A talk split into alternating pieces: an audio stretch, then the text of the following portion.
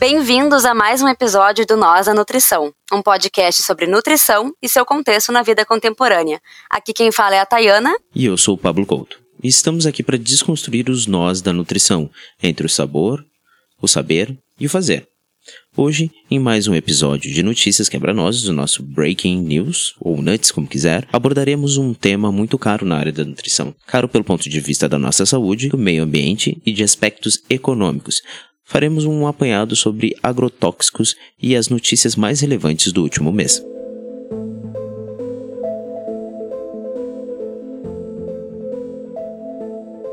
Todo dia, uma nova notícia de agrotóxicos sai na mídia e a gente precisa estar atento e debater as novas ações brasileiras relacionadas a isso.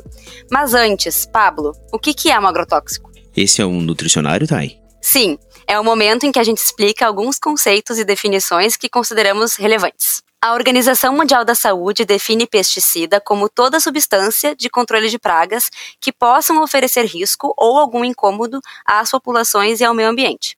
Elas agem alterando o ecossistema, alterando a flora ou a fauna do local. São substâncias para impedir a proliferação ou matar insetos, ácaros, moluscos, roedores, fungos, ervas daninhas e bactérias que possam prejudicar a plantação. No Brasil, desde uma lei federal de 89, a palavra agrotóxico passou a ser utilizada para denominar os venenos agrícolas e para colocar em evidência a toxicidade desses produtos no meio ambiente e na saúde humana. Essas e outras informações você pode encontrar no dossiê sobre agrotóxicos elaborado pela Brasco, que é a Associação Brasileira de Saúde Coletiva. Nós vamos disponibilizar o link para ele no nosso site, em nosdanutrição.com.br. No dia 1 de agosto desse ano, a Anvisa publicou no Diário Oficial da União a reclassificação toxicológica dos agrotóxicos já registrados no Brasil. O Brasil passou a adotar os parâmetros de classificação toxicológica de agrotóxicos com base nos padrões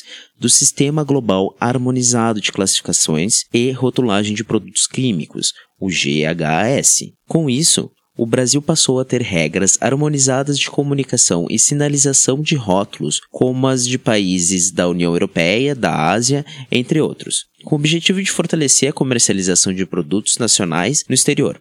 O GHS ampliou de 4 para 5 as categorias de classificação toxicológicas dos agrotóxicos, indo de categoria 1 que seriam os produtos extremamente tóxicos na faixa vermelha, até categoria 5 produtos improváveis de causar dano agudo e categorias com produtos não classificados ou não informados.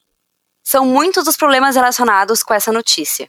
Primeiro, a Anvisa confirmou para a Folha que o GHS se aplica apenas para comunicação do perigo e não para avaliação de risco, pelo padrão GHS, que é o padrão global, produtos que causem danos aos olhos, irritação na pele, alergias, asmas e dificuldade na respiração deveriam ser incluídos na categoria 1 de perigo, a mais alta. Ainda nessa categoria, incluem produtos que podem causar câncer, problemas genéticos, dificuldade na fertilidade e até aborto. O novo marco regulatório do Brasil apenas relaciona a categoria 1 os produtos que trazem riscos físicos decorrentes de inalação, ingestão ou contato com a pele com o produto, sem considerar problemas de saúde que podem ser desenvolvidos posteriormente. A segunda problemática que traz é a campanha permanente contra os agrotóxicos e pela vida.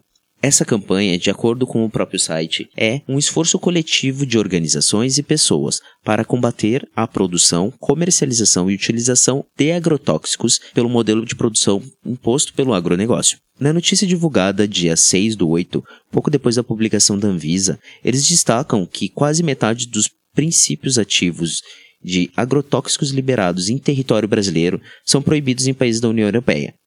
Antes da mudança, 800 agrotóxicos, em média, pertenciam à categoria extremamente tóxicos. Agora, são apenas 43, como extremamente tóxicos, dos 1.924 produtos analisados. Agora, isso que não tem nenhuma lógica, porque talvez a gente nem esteja trabalhando com lógica nesse momento. Em junho desse ano, depois de 20 anos de negociação, os países do Mercosul e da União Europeia fecharam finalmente o acordo de livre comércio. O problema é que um ponto sensível do tratado é como os dois blocos tratam a questão dos pesticidas. A União Europeia não abre mão do objetivo de evitar o dano à saúde e ao meio ambiente. Enquanto a precaução é regra na Europa, no Brasil é preciso longos estudos de comprovação de que o produto de fato é perigoso para que deixe de ser aplicado. O Brasil se posiciona contra as restrições europeias, alegando que a rigidez nas normas podem causar danos ao comércio agrícola. Vemos então como funciona a balança de prioridades brasileiras e europeias nesse sentido. Até 22 de julho desse ano, foram registrados 262 agrotóxicos utilizados e comercializados no Brasil. O ritmo de liberação de novos pesticidas é o mais alto já visto para o período.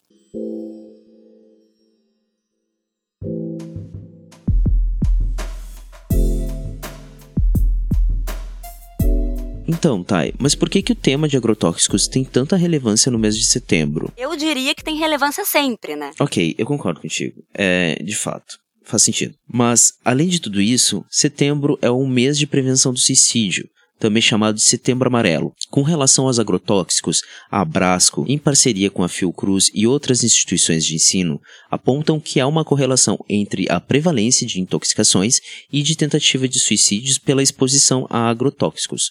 Outro dado aponta que o índice de suicídios na região fumicultora do Rio Grande do Sul está acima da média diversas vezes evidenciado pelo uso de agrotóxicos. Tai, também é importante comentar que uma das frentes de atuação do Setembro Amarelo é o CVV, que é o Centro de Valorização da Vida, que é um ambiente de acolhimento para pessoas que estão em uma situação de pensamento de morte ou em risco à vida.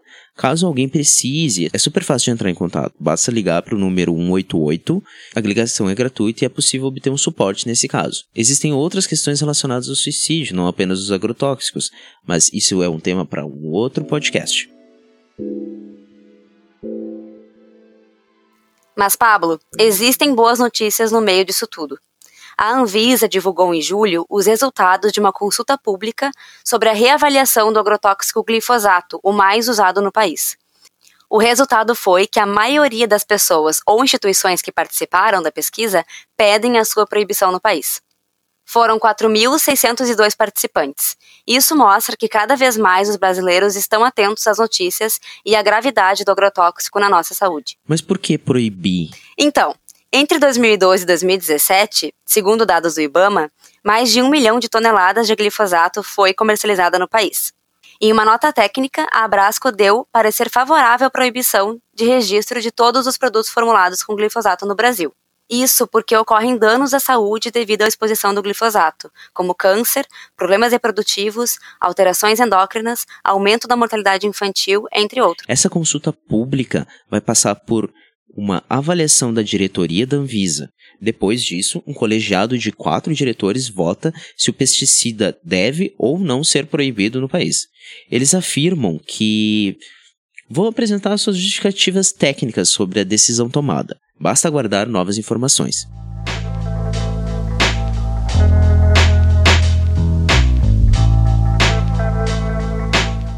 Agora, o momento da nossa casca de nós, onde damos uma dica cultural ou não.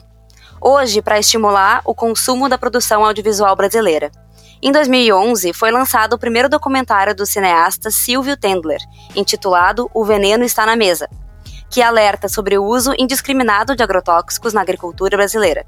O filme tem apenas 50 minutos e nos dá uma boa noção da gravidade do assunto na saúde pública e no ambiente, além de interesses econômicos da iniciativa pública e privada nesse setor.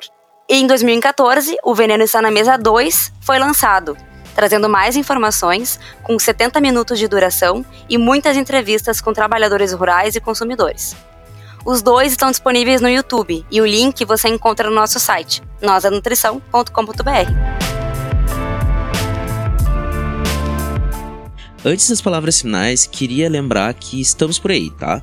Vocês podem nos encontrar nas redes sociais, em boa parte delas é a é Nós da Nutrição, no Facebook Nós da Nutrição, Instagram arroba Nós da Nutrição e no Twitter também ou vocês podem acessar o nosso site e entrar em contato conosco por contato@nosdanutrição.com.br. Tai, eu queria te perguntar, tu te preocupa com o agrotóxico? Uh, muito. Depois de tanta notícia e de escrever um TCC sobre isso, ficou tão evidente os problemas que os agrotóxicos geram na nossa vida que as mudanças aqui em casa foram grandes. Até organizar uma feira de orgânicos em 2016 eu fiz. E tu? Então, Eu também, me preocupo bastante. Mas eu fico pensando como a nossa principal fonte de trabalho, que são os alimentos, e faço uma relação com essas notícias e eu não consigo deixar de pensar que estamos incentivando as pessoas a literalmente tomarem veneno. Pois é, talvez esse seja um outro episódio.